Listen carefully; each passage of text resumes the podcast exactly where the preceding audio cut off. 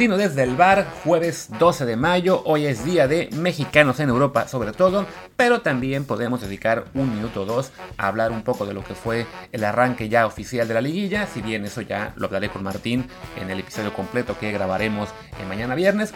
Pero bueno, antes de hablar de cualquier cosa, yo soy Luis Herrera y les recuerdo o les aviso a quien encuentra esto por primera vez que estamos en Apple Podcasts, Spotify, Google Podcasts, Amazon Music y muchísimas apps más. Por favor, síganos en la que más les guste y también, si es en Apple Podcast, les encargamos que nos dejen un review con comentario, review claro de 5 estrellas, porque así ayudan a que más y más gente nos encuentre y nosotros no paremos de hacer contenido un solo día, ni siquiera en fin de semana, ahora que estamos en la bancarrota total por culpa de las criptos, pues tendremos que trabajar más para que eh, pues cuadren las cuentas, si no, no va a haber dinero para comer carne este verano.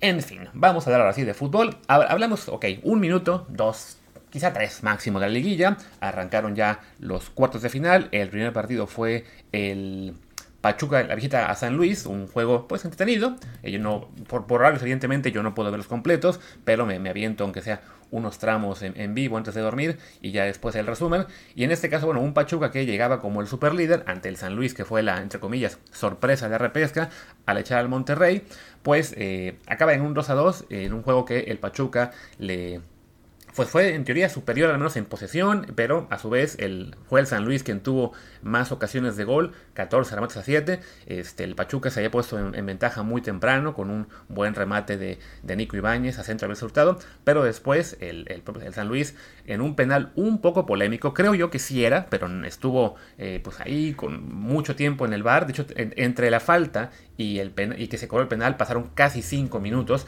lo cual ya me dice que fue un mal uso del VAR, porque si no es tan clara como para que la puedas cambiar en un minuto, creo que no tendría por qué ni siquiera usarse, pero bueno, se, al final se queda el penalti, lo cobra Berterame, 1-1, el Pachuca recupera la ventaja en el segundo tiempo, otra vez con remate de Ibáñez, esta vez a un buen centro de Kevin Álvarez, que había aprovechado un error de, un defensa del, San Luis, de creo que Jair Díaz se llama, y al final el, el San Luis consigue el empate ya en el tiempo de compresión en una jugada de estas que yo llamo como que son, pues digamos, falta de intensidad de la defensa, ¿no? El San Luis lanzado al frente, lanzando centros y la defensa, pues simplemente haciendo bulto, muchos jugadores, pero no realmente concentrados en la marca, no realmente concentrados en realizar el balón a donde no haya ningún jugador del rival y le queda un balón en el área a este Sanabria, que consigue un buen disparo para el 2 a 2. Entonces la serie no está definida, aunque de todos modos, pues este empate de visita le beneficia a Pachuca, que recordemos le bastará con, con empatar también en el Hidalgo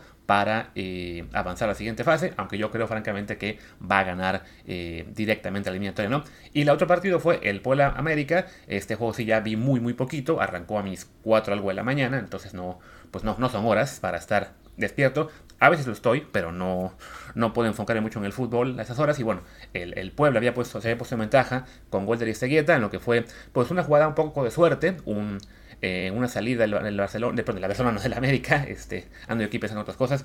El América este, rechaza por, la, por la banda, le cae el balón a uno del Puebla, se recentra el balón hacia Aristeguieta, que eh, remata, le rechaza a Paco Ochoa pero este, el rebote le queda igual, está muy cerca de la portería de Aristeguieta, que de zurda la logra meter, y ya minutos después, en el, cerca del final, en la jugada quizá más polémica de, esta liguilla hasta ahora, pues eh, se marca un penal, no, no, no, estoy, el penal fue el del San Luis, perdón, estoy, estoy haciendo, haciendo bolas, se hay un tiro libre en el cual remata Cáceres muy bien para el gol, pero estaba muy cerca de la jugada Bruno Valdés, que estaba en clarísimo fuera de lugar, que hace por el balón, que a la hora del remate de Cáceres estaba quizá a menos de medio metro, entonces me parece que ahí se debió marcar el fuera de juego, no se hace, se valida el gol y con esto el América pues sale igual, ¿no? Como el Pachuca, con un empate que le da ventaja porque por posición en la tabla queda, quedó arriba del Puebla, así fuera por, creo que fue ni siquiera por puntos, no fue por diferencia de goles,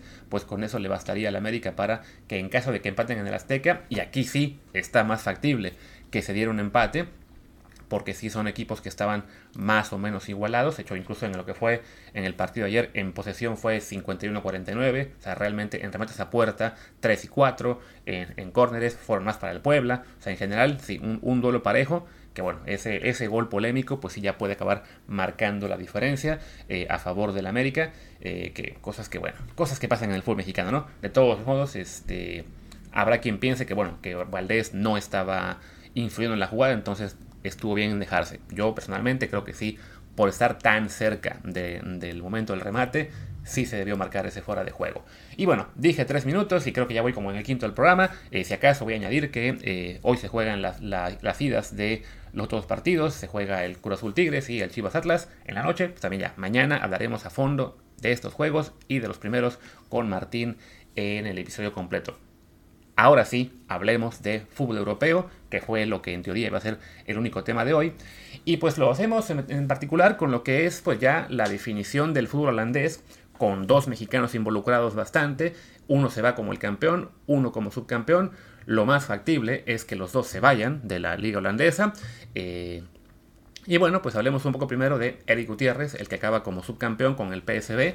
Él ayer tuvo otra buena actuación, lo vuelven a mandar a la central, ya, es, ya van algunos partidos que, el técnico Meyer lo, ha puesto como defensa central eh, por izquierda. Recordemos que su técnico, Roger Smith, se va al Benfica al acabar la temporada y que hay este, también fuertes, bueno, rumores, se, ha reportado ya que eh, se quiere llevar a Eric consigo a este club portugués. Entonces quizá también está probando como central un poco pues para ver si le puede dar esa versatilidad, pues más opciones en Portugal, ¿no? Eh, de Eric, bueno, decir eso, ¿no? Que tuvo una temporada, un, pues un cambio total respecto a lo que fueron sus primeros tres años en, en el PSB, en los que había jugado muy, muy poco, las lesiones, y otros factores le habían afectado muchísimo. Y este año, pues un poco de casualidad, se le dio la oportunidad, había muchas bajas en el equipo, le da la confianza Schmidt y lo hace bien y se gana el puesto y al final se vuelve un jugador eh, factor importante. Ya no para el título de liga, porque desafortunadamente no se alcanzó, pero sí para el de Copa. Recordemos que incluso él metió un gol hace unas semanas en la final y redondea ahora con un gol más en el partido de ayer, un golazo además de media distancia. Es curioso, ¿no? Lo cometen a central y ahora también mete goles de delantero de gran calidad. Pero bueno, en general ha sido una temporada pues de, revalidación para un Eric Gutiérrez, a quien muchos ya veían incluso regresando a México. Pero bueno, también una muestra de que vale la pena el seguir picando piedra en Europa, aunque pasen los años. O sea, es un jugador que esta ya fue su cuarta temporada en el PSB y bueno, ha sido la cuarta en la cual por fin se ha consolidado ahí. De hecho, estaba lloviendo los números y la suma de titularidades y minutos de, de Gutiérrez en este año es más que la combinada de las últimas tres temporadas en el PSB, ¿no? O sea, este año únicamente ya lleva 19 partidos como titular, 1650 minutos, y en cambio en el resto de temporadas en liga exclusivamente apenas, apenas había jugado 15 partidos como titular y aproximadamente unos 1500, casi 1100 minutos. Entonces, bueno, es este año el que por fin se le da a él triunfar en, en el PSB probablemente esto también le va a redituar en ese traspaso. Les decía, ¿no? El Benfica es la, opción que se, mueve mucho con, con, el mismo técnico en Portugal. Y la otra es el Fulham inglés.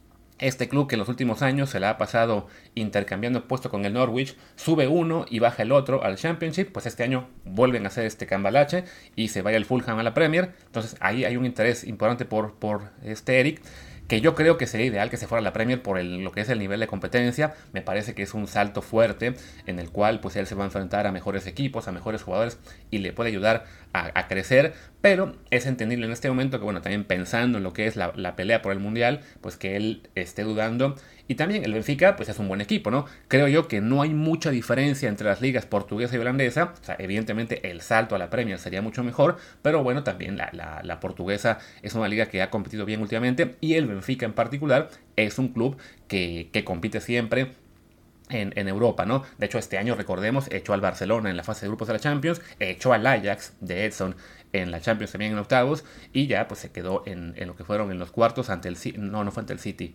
¿Ante quedó fuera? Ya se me olvidó. Bueno, ya me dirán ustedes, lo recordaré según en un par de minutos. Pero bueno, ha sido eh, un equipo que siempre pelea bastante, que está ahí en Europa. Este año va a quedar tercero en la Liga Portuguesa, entonces le va a tocar jugar la fase previa. Podría acabar jugando solamente Europa League el próximo año, pero bueno, es un equipo muy competitivo eh, con, el, cual eh, también para, para Eric puede ser un salto en su carrera, aunque sí creo yo que me gustaría más verlo en la Premier en un, en un, equipo que sí será más pequeño, que no va a pelear por, el, por, por títulos, que más bien estará peleando simplemente por no descender, pero que bueno, el, el, nivel en el que va a jugar semana a semana va a ser superior que el que va a jugar con un Benfica que sí va a tener una gran pelea con el Porto y con el Sporting de Lisboa, pero el resto de jornadas, las siguientes 30, pues sí son rivales eh, bastante inferiores a lo que va a encontrar en la Premier, ¿no? Y sí, vale la pena por la parte de jugar Champions Europa League, pero creo yo que para un jugador como Eric, lo ideal sería estar en la mejor competencia posible, incluso si es con la posibilidad de estar en un equipo que, pues que no tiene segura la continuidad en primera todos los años, ¿no? Eh, bueno, y vamos ahora a Edson, el que sí quedó campeón, que además curiosamente también lo hace marcando gol el, mismo día que marca Eric. Eh, el, Ajax le ganó 5-0 al, al Herenben. Edson metió el último gol al minuto 90 y pues como en el caso de, Eric, de Edson perdón, pues parecido un poco al de Eric en cuanto a que, por ejemplo, vi también la estadística y lo mismo que Eric, lo que hizo este año Edson como titular y en minutos es más que lo que había sumado en el resto de temporadas con el Ajax, aunque bueno, en su caso es apenas la tercera y además él ya se había ganado el puesto titular desde la temporada pasada, por ahí de mediados, ¿no? Entonces, como, como tuvo un primer año muy, muy flojito, con apenas 12 partidos, apenas unos 550 minutos, pues bueno, la suma de ese primer año con el segundo no alcanza a lo que tuvo ya en este segundo, en el que ha jugado, contando Liga, Champions y Copa, 40 partidos, casi todos como titular. Aparte, está también en, un plan goleador, cuatro goles en la liga, incluido el de ayer. Entonces, bueno, para, un mediocampista que es más reconocido por tareas de contención o, de interior, pero no, tan no tan lanzado al frente, pues bueno, es una, es una buena cifra la que, con la que está acabando Edson. Y también con él está la duda, bueno, a dónde se va a ir, ¿no? Sabemos que eh, en el mismo caso de Eric, su técnico también se va del, club, en este caso Ten que se va a ir al, al Manchester United, perdón, y suena también muy fuerte que se lo quiere llevar. De hecho, ayer comentaban, ¿no? Que en, el video de lo que pasaba tras el partido, pues ahí un poco como que la complicidad entre Ten Hag y Edson se veía muy notoria como en plan, ah, pues nos la pasamos muy bien aquí, somos campeones, ahora nos toca este nuevo reto que es el United, ¿no? Si bien dije que eh, en el caso de Eric me gustaría verlo en la Premier, con Edson, y creo que también lo hablamos con Martín hace un par de días, no estoy tan seguro de que el United sea el mejor equipo para él. Quizás es un nivel muy alto, quizás, quizás el temor ¿no? de que no tenemos mejores mexicanos en, alto, en alta competencia y el, el esquema del Manchester, lo que es la Premier para, para el tipo de juego en particular de Edson, no estamos tan seguros. Creo yo que España o Italia son ligas en las cuales él se puede desempeñar mejor. Pero, por otro lado, también hay que decir, bueno, ahora que nos quedamos sin Héctor Herrera, que se va del Atlético, pues nos vamos a quedar sin un solo jugador en un club de élite, al menos histórica, ¿no? Sí, Chucky va a jugar en teoría la Champions con el, con el Napoli, Tecatito también puede jugar la Champions con el Sevilla, aunque ojo, ayer que empataron con el Mallorca, Todavía le dejaron una pequeña posibilidad al Betis de, remontarles. Son solamente 5 puntos de diferencia con dos partidos por jugarse. Pero bueno, en el Betis seguirá guardado. Entonces, mínimo habrá uno jugando Champions ahí en Sevilla por México. Creo yo que va a ser Tecatito. Y me falta por ahí algún nombre de los que, de los que no he pensado que también estaría jugando Champions Europa League. Pero bueno, el caso de, de, Edson con el United no jugaría Champions League el primer año al menos, pero bueno, si hablamos de un club eh, que históricamente es de los más grandes, no solo de la Premier, sino de Europa. Y pues es bueno que tengamos al menos un jugador ahí, ¿no? O sea, el United, salvo desastre, creo yo que sí va a alcanzar a jugar la Europa League el próximo año. Entonces, pues bueno, por lo menos tendrá competencia europea. Y pues con la renovación que, tendrá el proyecto con Ten el objetivo evidentemente es eh, meterse de nuevo a la élite europea, aunque sí es un club que en los últimos años pues se ha venido ha dado pasos para atrás, ¿no? Eh, su plantel no parece tan malo. hablamos de que tienen a Cristiano, tienen a Pogba. O sea, es, un equipo realmente que, al menos en nombres eh, uno pensaría tendría que pelear mucho más arriba. La, culpa, pues es sencillo echársela a los técnicos, pero bueno, ya les decía, ¿no? Cristiano, Pogba, también está David De Gea, está pues, lo, que queda de Barán. Eh, quizá la defensiva sí es donde tendrán un poquito que reforzar bastante, porque sí se han visto ahí más frágiles. Tienes a un Bruno Fernández, tienes a, un Fred, tienes también aquí más en este plantel a, Sancho, a Greenwood. Eh, vaya, calidad hay, ¿no? Pero bueno, se han quedado por detrás de, lo que es el, City, el Liverpool, hasta el Chelsea, el Tottenham a veces. Y bueno, aquí será, eh, para Edson sería un buen reto, aunque sí creo yo que por estilos de juego, no estoy tan seguro de que él en particular se, tenga, digamos, lo tenga sencillo en la Premier. Pero bueno, es, es un buen reto. Y a fin de cuentas lo que queremos es que los jugadores mexicanos estén en eso, ¿no? En equipos competitivos, en ligas más fuertes.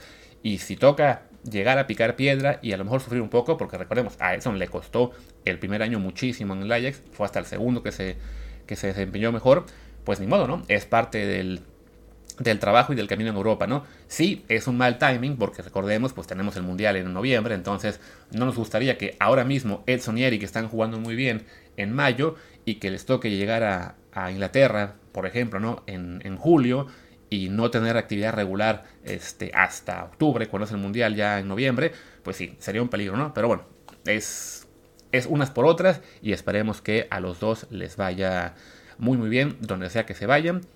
No me molestaría ver, insisto, ¿no? a, a Eric en el Fulham, pero si es el Benfica, pues también es, un buen club en el cual destacar. Y sí, vaya, es, es ya importante para ambos salir de la, de la liga holandesa, que siendo una, una, buena liga, una liga en la cual se bien jugadores, pues es para estar como sesión de paso, ¿no? ¿no? No para quedarse ahí toda la vida.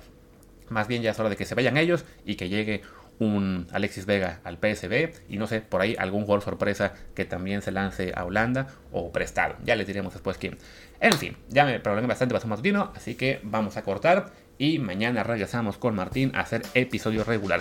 Yo soy Luis Herrera, mi Twitter es arroba LuisRHA, el del programa es arroba desde el bar desde el. Pues gracias y hasta mañana. Ah, y también recuerden seguir el Telegram en arroba desde el bar. Chao.